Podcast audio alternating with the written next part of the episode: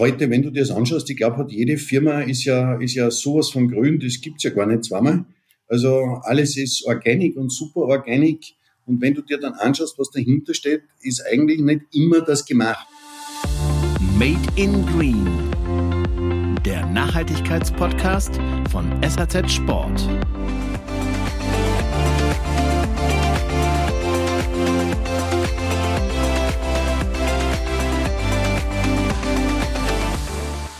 Grüße euch und herzlich willkommen zur zweiten Folge unseres Nachhaltigkeitspodcasts Made in Green. Ich danke euch für die vielen tollen und positiven Reaktionen auf unsere erste Folge mit Daniele Grasso von Jack Wolfskin.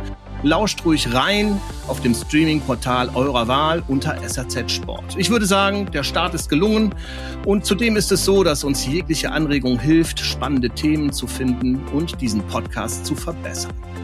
Neben Textil möchten wir auch einen Blick werfen auf andere Produktionsarten und Produkte wie Hartwarenprodukte, alles natürlich aus dem Bereich Outdoor und Sport. Heute wird es in jedem Fall hart, zumindest was das Material betrifft. Grün ist dabei die Farbe und das Markenzeichen der Firma. Neongrün sind in der Regel die bekannten Stöcke. Grün aber ehrlich, der Claim, mit dem Nachhaltigkeit transportiert transportiert werden soll. Hier werden wir nachfragen, was genau gemeint ist. Also egal ob Ski, Langlauf oder Trekking, wenn es um Stöcke für den Outdoorsport geht, kommt man um diese Firma aus Österreich nicht drumherum. Gemeint ist, ihr ahnt es bereits, Compadel. Mein Name ist Ralf Kerkeling, ich bin der Gastgeber, Host dieses Podcasts Made in Green. Mein Gast heute ist Thomas Reuser, Geschäftsführer, CEO der Firma Compadel. Mit Thomas habe ich bereits im letzten Jahr über den Produktionsort Made in Europe gesprochen.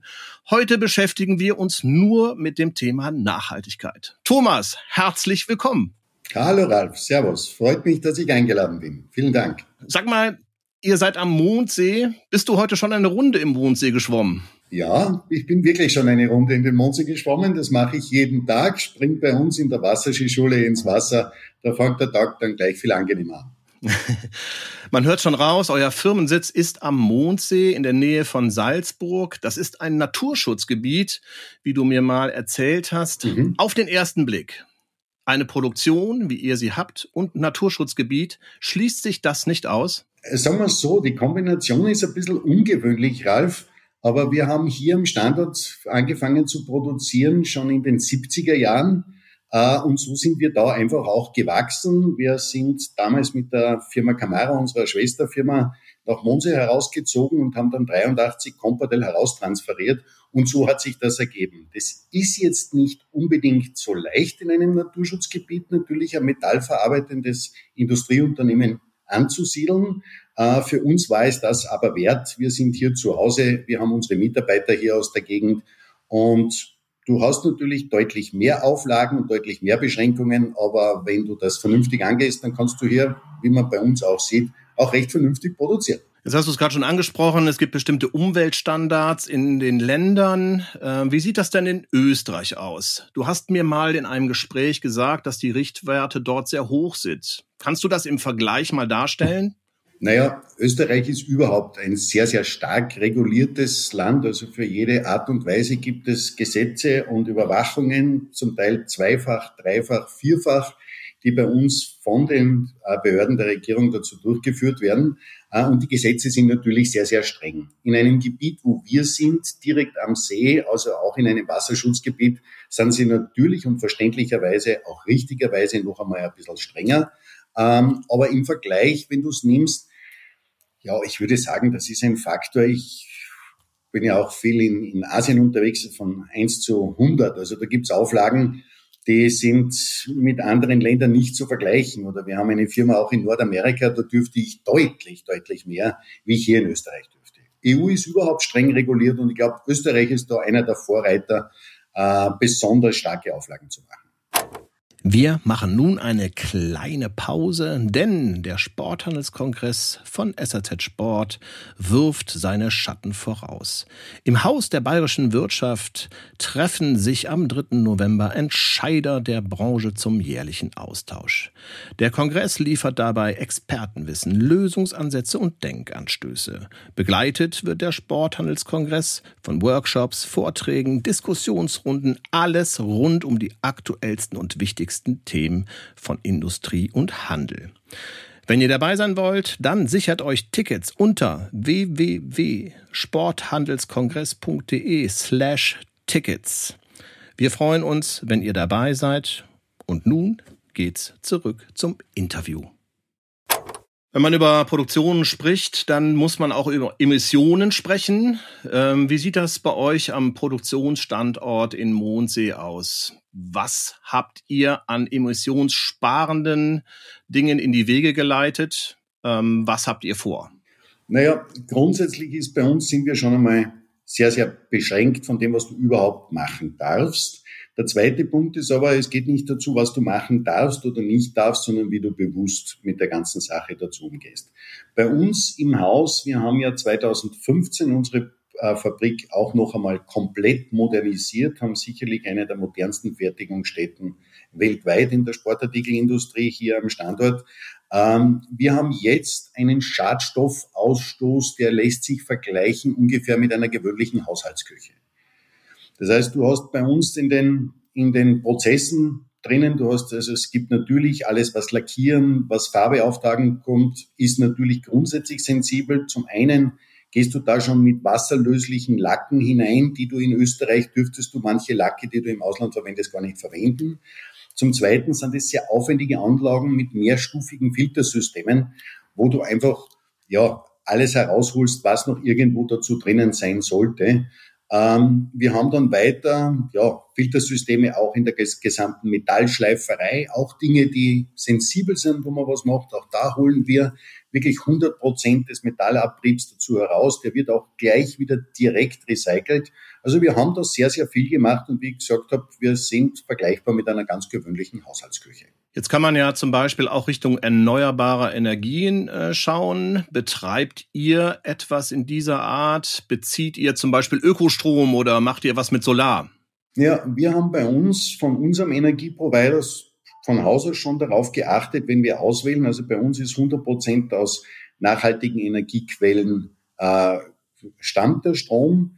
Zurzeit, ist witzig, dass du es ansprichst, sind wir auch gerade am Prüfen. Wir haben das immer mal vorgehabt. Bei uns gibt es einen Nachbarn, der hat eine alte Mühle. Da würde sich der Mühlbach anbieten, auch unser eigenes Wasserkraftwerk dazu zu bauen. Und es wird auch noch einmal zusätzlich die ganze Photovoltaik bei uns auch insbesondere auf den neuen Gebäuden dazu eingesetzt. Das dient zum einen äh, der Nachhaltigkeit, zum anderen natürlich auch direkt selbst Energie zu generieren, um energieautark zu sein. Für uns ist ja auch die Erhaltung des Standortes sehr, sehr wichtig. Aber schon jetzt kommt bei uns 100 Prozent aus nachhaltigen Energiequellen. Das heißt also, rund um euren Produktionsstandort seid ihr grün und auch so angesehen oder habt ihr auch Probleme mit zum Beispiel Umweltaktivisten? Na, das habe ich zum Glück nicht. Also wenn du bei uns ins Gebäude hereinfährst, die meisten Leute, also wir schauen nicht aus wie ein Industriebetrieb, das wollen wir auch ganz bewusst nicht. Ähm, kommt schon von meinen Eltern, wo es einfach, wir uns gesagt haben, wir möchten äh, in die Gegend passen. Wir sitzen hier im Salzkammergut, das ist eine Tourismusgegend. Wenn ich halbwegs mit Hirn baue, dann brauche ich nicht irgendeinen abstrakten Betonklotz in die Gegend hineinknallen, sondern kann das auch sehr schön machen. sieht man bei uns auch auf der Website, wie unser Gebäude dazu ausschaut. Also wir werden eher mit einem Apartmentanlage verwechselt, also mit einem Industriebetrieb. Und wenn wir Leute hier haben, sind sie meistens ganz überrascht, dass es dann in den Hallen selbst eigentlich ausschaut wie in einem normalen Industriebetrieb, aber von außen schaut es eher aus wie eine Apartmentanlage. Das heißt jetzt nicht, dass wir ein Wellnessbetrieb sind, also wir sehen uns schon als Wettbewerber und wir wollen natürlich auch erfolgreich arbeiten, aber schau, ich fahre jetzt selbst seit über 30 Jahren bei mir ins Firmengelände. Ich schaue jetzt gerade hinaus bei uns auf den Schafberg, der herunterschaut, auf die Drachenwand. Ich muss ganz ehrlich sagen, ich genieße es nach wie vor wahnsinnig, dass ich mir denke, super, in welcher Gegend darf ich arbeiten, wo sitze ich und ich schaue nicht dem Nachbarn in seinen Betonklotz dazu hinein. Das ist schon sehr angenehm. Das muss ich schon ganz ehrlich sagen. Okay, das hört sich auf jeden Fall auch gut an.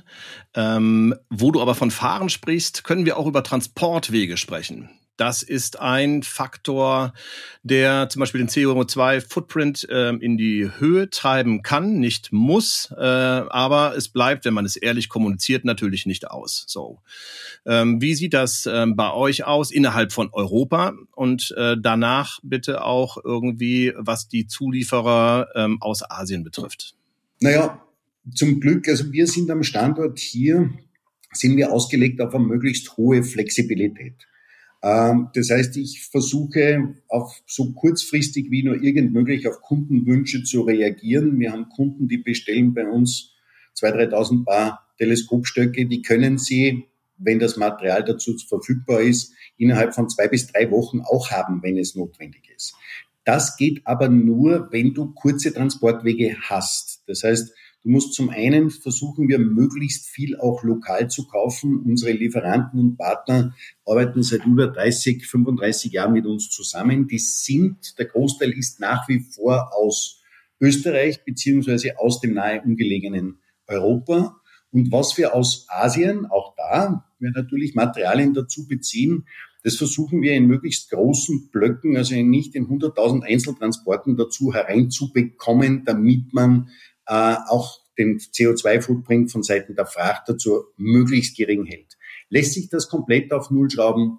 Glaube ich jetzt nicht. Ist jetzt vielleicht auch nicht ganz realistisch, aber soll man drauf schauen, soll man drauf drängen. Wir machen es immer schon, Ralf. Für uns ist das eine gewisse Selbstverständlichkeit. Und als Privatbetrieb kann ich es mir auch leisten, mir mehr Material herzulegen in einer Lieferung und muss da nicht 17 Jahre vorbetreiben. Also da, ich habe keine Aktionäre zum Zufriedenstellen, das bin ich und meine Eltern. Das heißt, wir entscheiden das relativ schnell und unkompliziert und das ist sicherlich auch ein Vorteil. Mhm. Ähm, in der heutigen Zeit, wenn es darum geht, um Rohstoffe zu besorgen, auch wenn ihr versucht, möglichst viel aus nahegelegenen Betrieben zu bekommen, etwa 50 Prozent von euch kommen ja aus Asien. Vielleicht ist es mittlerweile ein bisschen weniger geworden zu letztem Jahr. Habt ihr vor, das zu verändern vor dem Blick auf die heutige Zeit, auf die Lieferengpässe? Nein, habe ich nicht. Äh, ein ganz wichtiger Punkt für uns ist die Treue unserer Lieferanten. Wie ich gesagt habe, viele von uns sind seit 20, 30 Jahren, arbeiten mit uns zusammen. Ich hatte dieses Problem der Lieferengpässe nicht. Das muss ich auch ganz ehrlich sagen. Meine Partner haben wirklich hart gearbeitet. Wir haben auch in Zeiten Corona nicht die Produktionen heruntergefahren, sondern für uns war es auch ganz wichtig, die Partner da dazu am Leben zu erhalten. Also das äh, herunterzufahren, das habe ich nicht. Der zweite Punkt ist auch, du kannst jetzt nicht, man sollte jetzt nicht einzelne Regionen verdammen, weil es gibt immer einen Unterschied, wie man arbeitet. Also in Österreich bin ich mir ganz sicher, dass es auch viele Umweltsünder gibt. Äh, so gibt's auch in Asien Firmen und dort, wo wir arbeiten, schauen wir sehr, sehr genau dazu darauf, weniger mit Zertifikaten, sondern aus der Partnerschaft, was investiert wird. Wie stellst du her? Nur weil du in Asien bist, bist du nicht unbedingt schmutzig. Das wäre eigentlich verwerflich, wäre unfair dazu zu sagen, arbeiten sehr, sehr hart unsere Partner dazu, aber du musst natürlich auch schauen, bei wem bist du drinnen, mit wem machst du es. Und da achten wir sehr stark drauf. Deswegen sehe ich keinerlei Bedarf, das zu verändern. Du musst ein bisschen längere Logistikwege einplanen, eine gewisse Sicherheitsmarge, das ist richtig. Aber hart gesagt, Ralf, das war jetzt nicht unbedingt Rocket Science, das vorauszusehen. Also warum viele Lieferprobleme haben, ist mir zum Teil auch ein bisschen schleierhaft, sage ich ganz ehrlich. Okay, das ist auf jeden Fall eine interessante Sicht, äh, mal eine, eine etwas positive Sicht sogar, dass es auch mit einer guten Logistik anders laufen kann, liegt vielleicht aber auch an der Art der Rohstoffe, die ihr benötigt. Ähm, wenn man jetzt auf die Lieferbetriebe in Asien schaut, gibt es zum einen natürlich den Punkt Verschmutzung, es gibt aber auch den Punkt soziale Verantwortung. Kannst du uns dazu etwas sagen? Wie ist euer Umgang damit in den Produktionsstätten in Asien? Also wir beziehen ja nur Teile von Rohmaterial aus Asien. Äh, grundsätzlich, wenn ich in einen Betrieb hineingehe, dann ist mir mal das Allerwichtigste die Menschen dahinter. Zum einen der Besitzer, aber vor allem auch die Leute an den Produktionsstraßen.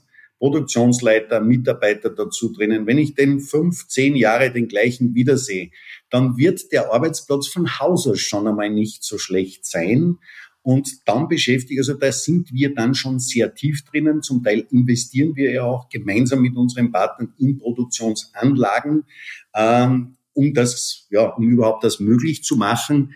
Und da schauen wir ganz persönlich und ganz persönlich ich sehr stark darauf. Also jeder, der irgendwo nur zu einem Schlüsselpartner wird, da bin ich, das kannst du nicht werden, bevor ich nicht selbst wirklich auch einmal einige Tage in der Fabrik verbracht habe. Und da siehst du dann, du kennst es selbst, du gehst in eine Firma hinein, du weißt, ob die funktioniert oder nicht funktioniert. Und das ist für uns eigentlich der allerwichtigste Punkt ähm, in der Zusammenarbeit. Mhm, das heißt, du setzt auf persönliche Erfahrung ja. und auch persönliche Besuche ähm, vor Ort, um abzuschätzen, ob das ein Betrieb sein kann, mit dem ihr zusammenarbeitet. Ja, 100%ig. Im Endeffekt hast du es mit Menschen zu tun. Wir sind in der Sportartikelbranche, wo du noch Handschlagqualität hast. Für uns ist ja nicht nur wichtig, dass der jetzt einmal irgendetwas liefert, sondern dass der auch unseren Weg, unsere Innovation weiter mitgehen kann und sich auch weiterentwickelt. Das ist eigentlich die Schlüsseleigenschaft eines Lieferanten. Einen billigeren Preis um einen Prozent kriegst du überall.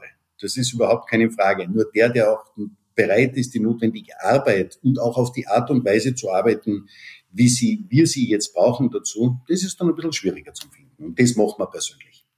Aber nicht nur in Asien, sondern auch in Europa. Also das gilt für alle. Okay. Wir unterbrechen kurz, um euch auf unser Jobportal aufmerksam zu machen. Wenn euer Team noch nicht komplett ist und ihr auf der Suche nach talentierten Fachkräften seid, dann schaut doch mal auf jobs.saz.de vorbei. Dort findet ihr das richtige Fachpersonal für die Sport-, Lifestyle- und Bikebranche. Da ist alles dabei, vom Außendienstmitarbeiter bis zum Zweiradmechaniker. Los geht's! Findet euren neuen Lieblingskollegen auf jobs.saz.de.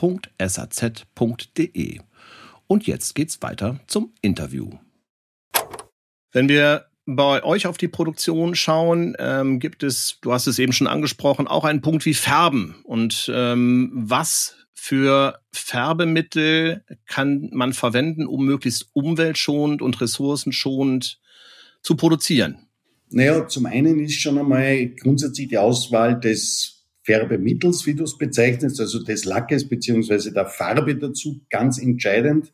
Wir haben hier Partnerschaft mit einem österreichischen Unternehmen seit Bestehen der Firma hier in Mondsee, äh, also seit fast 40 Jahren, ähm, wo die ganzen Lacke alle auf Wasserlack basieren. Das heißt, die sind wasserbasierend, um den Lösemittelanteil möglichst zu minimieren beziehungsweise zu eliminieren. Und der zweite Punkt ist dann, welche Art von Auftrag nutzt du? Wir lackieren hier elektrostatisch. Das ist sehr aufwendig. Das heißt, so eine Maschine kostet circa 1,7, 1,8 Millionen Euro. Im Vergleich dazu eine herkömmliche Pulverbeschichtungsanlage kriegst du um 200.000. Kommt auch auf Farbe dazu rauf. Ähm, um das machen zu können, brauchst du natürlich zum einen die finanziellen Mittel, zum zweiten den langfristigen Gedanken und zum dritten auch die Stückzahl, damit sich so eine Maschine dazu auch rechnet. Und dann musst du noch dazu achten, was hast du im internen Kreislauf, also auch an Energierückgewinnung. Da wird ja eingebrannt, das heißt, es wird mit Hitze gearbeitet dazu. Wir gewinnen circa, ich glaube, 94, 95 Prozent der Einbrennhitze auch wieder zurück, wird wieder zurückgeführt. Nehmen wir auch für die Vortrocknung äh, der Luft dazu her. Und dann sind sehr aufwendige Filtersysteme, die sind mehrstufig hinten nachgelagert wenn man die Luft dann dazu auch tauscht, damit da auch wirklich nichts in die Umwelt geratet. So arbeiten wir. Wir haben uns dafür entschieden, also gesagt, wenn du bei uns in die Lackieranlage gehst, da riechst du den Lack, riechst du nicht. Also den herkömmlichen Farbgeruch, den gibt's dort eigentlich nicht. Das ist ja auch toll für die Mitarbeiter, oder? Ja, ich habe mal einen amerikanischen oder einen kanadischen Großkunden von mir da gehabt, die ja auch auf Umweltstandards achten. Ähm, sagen wir es so, in, in Österreich muss ja auch jeder Mitarbeiter das Tageslicht sehen. Das heißt, wir haben sehr große Fenster und alles. Das musst du in Amerika nicht. Und der Auditor hat mir dann sehr nett gesagt, sagt, das gibt's ja gar nicht. Bei uns sitzt der CEO äh, in einem schlechteren Arbeitsbereich wie bei euch der Lackierer. Also der hat auch eine sehr schöne Aussicht. Äh, da geht's jetzt aber nicht um die Aussicht dazu, sondern dann geht's einfach auch dazu, wie du drinnen auch im Tageslicht siehst du die Lacke besser. Also es hat auch seinen Vorteil dazu drinnen, aber der Arbeitsplatz ist natürlich und hat sich auch wahnsinnig entwickelt. Auch das muss ich sagen. Auch wir haben uns ja im Laufe der Zeit, früher war das schon einmal ein bisschen, wenn es heiß war, mein, dann hat es da drinnen vielleicht ein bisschen gestunken oder sowas. Das gibt's heute nicht mehr. Mhm. In Deutschland haben wir gerade eine Diskussion um ähm, Grundwasser und das Austrocknen ähm, und das, was die Produktion von Gütern äh, dafür benötigt. So habt ihr diese Probleme in Österreich auch als Folge des Klimawandels oder wie ist bei euch überhaupt das Thema Wasserverbrauch angesiedelt? Naja, Wasserverbrauch ist schon ein Thema. Also meine Familie stammt ja an und für sich ist eine Bauernfamilie also aus Niederösterreich. Meine Cousins betreiben immer noch zwei sehr schöne Bauernhöfe im Dullnerfeld und die haben der sehr wohl Probleme dazu, auch mit dem Wasser die Wasserversorgung herzustellen. Bei mir jetzt in der Gegend gibt es nicht. Also ganz im Gegenteil, ich habe einen Grundwasserspiegel, der fängt bei 1,70 Meter an. Da ist eher das Problem, dass du zu viel Wasser hast. Äh, und für uns selbst stellt sich diese Problematik nicht, weil wir keinen Wassergebrauch haben in der Fertigung. Das heißt, wir ziehen da für den Fertigungsprozess keinerlei Wasser dazu heraus. Ähm, jetzt stellt sich das da nicht. Aber natürlich ist der Wasserverbrauch, das merkt man schon, gerade Dulnerfeld, Gegend rund um Wien, der Neusiedlersee trocknet aus. Du kannst gar nicht mehr segeln drauf, weil inzwischen der Wasserstand so gering ist. Also das ist schon ganz sicherlich ein Thema. Hm. Ist Abwasser bei euch ein Thema? Abwasser ist bei uns dadurch, dass ich wenig Neuwasser zuführe, also sehr, sehr wenig ein Thema. Wir haben schon einen Bereich, wo wir spezielle Filteranlagen dazugeben. Das ist, wenn man bei uns die, äh, die Siebe auswascht, äh, da sind noch einmal spezielle Filter dazu drinnen und dann muss dann natürlich, wird es auch noch einmal von der Gemeinde überprüft, wenn es bei uns ins Kanalsystem dazu hineingeht. Also du hast eine doppelte, sollte mal was ausführen, eine doppelte Sicherheit dazu, dass da wirklich nichts hineingelangt. Und bei uns wäre es schon, zum Beispiel hätten wir ein Eloxal, würden wir mit Eloxal hier arbeiten in Österreich, wenn da ein Bad kippen würde und das würde ins Großwasser gehen, dann würde der ganze See kippen. Also das ist der Grund, warum wir gesagt haben, das wollen wir zum einen aus unserem eigenen Verständnis nicht machen und das zweite ist, das wäre unverantwortlich hier in der Gegend das zu machen. Mhm. Thomas, das äh, Thema Kreislaufwirtschaft wird auch sehr hoch aufgehangen. Wie ist es möglich, Stöcke mit einem Monomaterial kreislaufmäßig zu produzieren oder ist es schlichtweg noch nicht möglich? Ja, es ist noch nicht ganz möglich. Es ist noch nicht ganz möglich. Grundsätzlich würde sich der Stock schon anbieten. Du hast Aluminium, das lässt sich hervorragend recyceln. Es sind ja auch 80, 85 Prozent des weltweiten Aluminiums kommen aus recycelten Materialien, also roh, also so Urmaterial gibt's da ja relativ wenig. Dann haben wir bei uns auch sehr viel äh, Alu in den Verstellteilen und dergleichen drinnen. Ein Thema ist der Griff. Da spielen wir uns gerade, da kann ich nicht zu viel dazu erraten, mit ganz neuen Substraten, um vom herkömmlichen Kunststoffgriff, EVA-Griff eine Alternative dazu zu machen. Ähm, Schlaufe selbst, Faser ist kein Problem, kannst du sehr schön mit Naturfasern was machen, aber auch da musst du achten, Naturfaser ist nicht gleich automatisch gut, sondern okay, wo, was verwendest du jetzt sinnvoll? Und dann ist ein ganz wichtiger Punkt, Ralf, da haben wir uns eh schon mal unterhalten, nicht nur das, wie ich es produziere, das finde ich immer so abgedroschen, sondern auch, wie machst du es, dass du, dass du einen Kreislauf kriegst. Die Materialien heutzutage lassen sich alle sehr gut recyceln. Die Frage ist aber nur, wo kommt es wieder zurück? Wenn ich natürlich meinen Stock beim Fenster raushau, dann wird nichts damit passieren. Und wenn wir so etwas machen, wir haben das schon einmal mit den Sherpas so eine Aktion gemacht, wo aus alt mach neu, kauf einen Stock, konnten die Leute ihren gebrauchten Stock zurückgeben, für den haben sie auch ein Geld bekommen.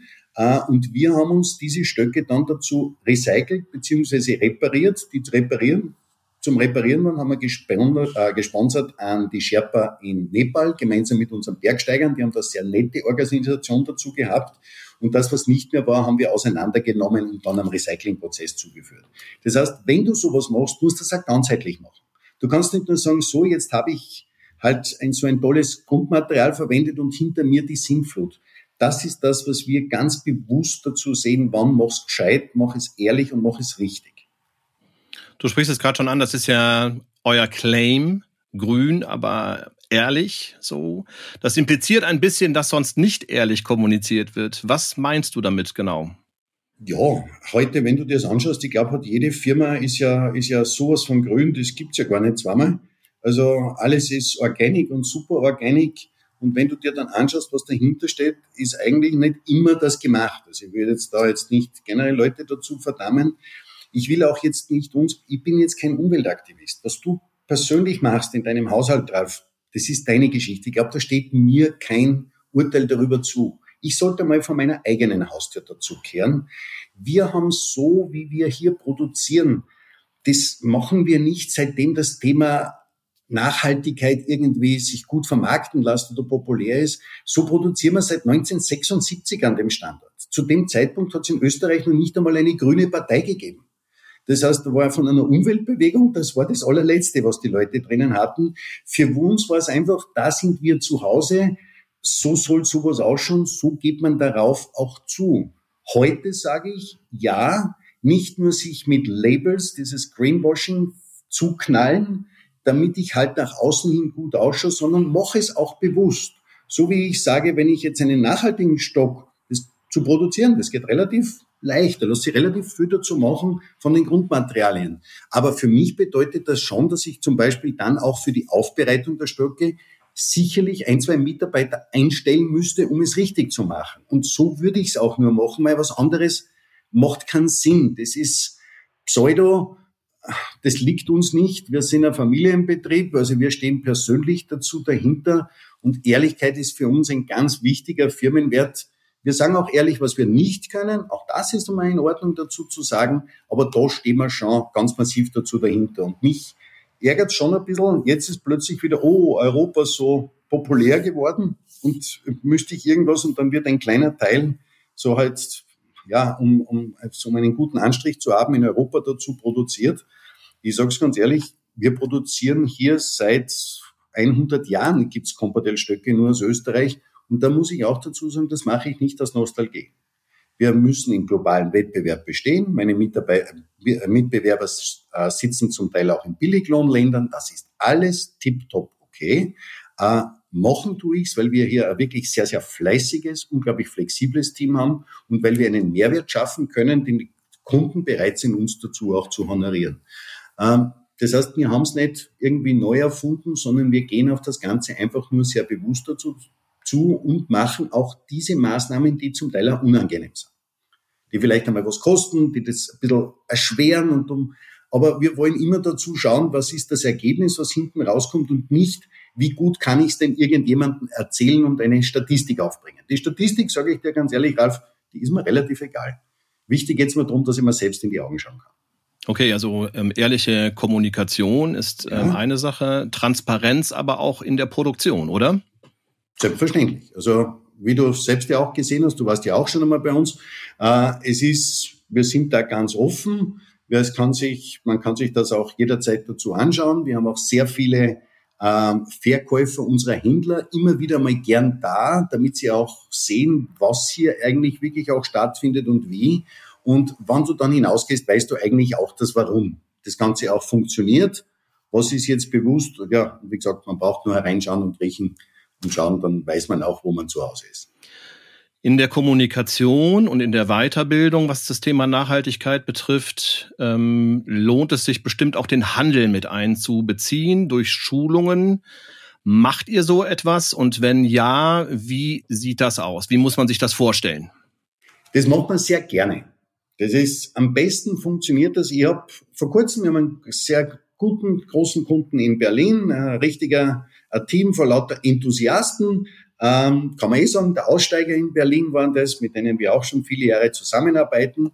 Das Team, da hat damals nur der Mario, der Chef, gekannt, unser Werk gesagt, Thomas, wenn wir das machen, sollten wir mal das Team herunterbringen. Jetzt haben wir es heruntergebracht. Die waren einfach zwei Tage da dazu in der Produktion, die waren am Berg, die haben das Produkt probiert und die haben auch unsere Leute kennengelernt.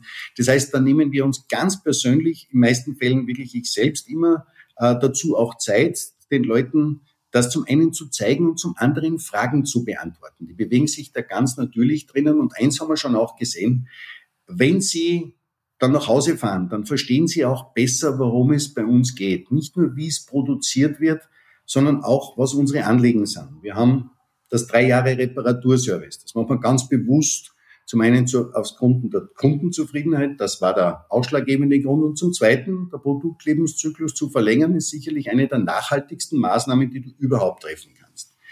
Das wollen wir aber nicht dazu verwenden, dass wenn jetzt der Kunde Ralf ein Problem hat, damit er mich nicht schimpft und und ich ihm dann sagen kann, jetzt repariere ich es dir eh, sondern das wollen wir den Kunden Ralf auch sagen, wenn du dein Produkt kaufst, ganz proaktiv zu verwenden, weil wir machen ein Premium-Produkt.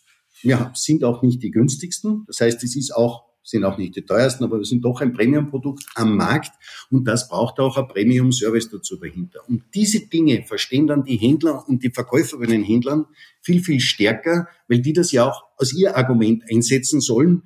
Wenn der mit uns arbeitet, bietet er eher drei Jahre Service, weil er halt den Partner dazu gewählt hat. Solche Dinge sind ganz entscheidend. Wir würden es uns wünschen, dass die Händler mehr dazu auch daher zu uns kommen würden. Ähm, das geht zum meisten recht gut, muss man aber natürlich auch verstehen. Sie haben viele Produkte im Laden dazu drinnen. Die Belegschaft arbeitet hart. Oft einmal ist es auch ein bisschen schwierig zu sagen und jetzt nach einer Woche, jetzt kommst noch einmal einen Tag und fährst da jetzt zu so einem Stockhersteller hin. Wir können nur möglichst gastfreundlich sein, die Leute dazu einladen. Wir machen es gern, wir machen es auch ganz häufig. Würde ich es mir häufiger wünschen, ganz sicher. Okay, dann danke für den Einblick, Thomas, in eure Produktionswelt. Ich würde dir gerne ein paar Assoziationsfragen stellen. Du antwortest spontan und gibst eine Erklärung dazu, warum du das Wort ausgewählt hast, ja? Okay, gut. Dann starten wir mal. Skifahren oder Wandern? Skifahren. Warum? Weil ich auf Skien aufgewachsen bin, sehr tolle Erinnerungen in meine Jugendzeit, also Skilehrer am Arlberg äh, habe und für mich es eigentlich nichts Schöneres gibt, als wenn ich jetzt in einem Tiefschneehang stehe, den ersten Schwung hineinlege, dann habe ich auch rundherum alles dazu vergessen. Ich gehe gern wandern, aber Skifahren ist für mich doch aktiver und ist einer meiner Lieblingssportarten. E-Bike oder Auto? E-Auto. E-Bike. Warum? Äh, weil wenn dann fühle ich mich da auf einem E-Bike dazu wohler. Ich muss dazu sagen, zurzeit bin ich noch ein traditioneller Radfahrer dazu. Mhm. Ich habe also weder ein E-Bike noch ein E-Auto. Aber die erste Investition werde wahrscheinlich, wenn ich jetzt dem zum Beispiel bei uns in die Firma zu fahren rund um den See, wäre eher ein Fahrrad. Okay. Autofahren oder die Bahn benutzen? Da muss ich ehrlich sein, das ist schon Autofahren. Bei uns ist auch die Bahnverbindung von Mondsee ist sehr, sehr schlecht. Also man sitzt zuerst eine Stunde im Autobus, bis man überhaupt beim Bahnhof ist. Und dann ist natürlich meine Zeit auch immer relativ knapp bemessen. Dazu, ich muss da flexibel agieren. Und da fahre ich dann schon mit dem Auto. Bin auch, fahre eigentlich ganz gerne Auto. Thomas, ich danke dir für die ausführlichen Antworten und die ehrlichen Antworten von Compadel. Liebe Leute, das war's schon wieder. Das war die zweite Folge von Made in Green. Danke schön fürs Zuhören. Wie immer kann ich euch nur ermuntern, euch uns anzuschreiben. Kritik, positiv wie negativ, ist herzlich willkommen. Schreibt uns gerne an unter redsport.saz.de oder über LinkedIn, da auch über SAZ Sport oder mich persönlich anschreiben über Ralf Kerkeling. Der nächste Gast für den August ist Herbert Horelt von der Firma Devolt. Ich bedanke mich bei euch und bedanke mich nochmal bei dir, Thomas. Einen schönen Tag. Danke dir, Ralf.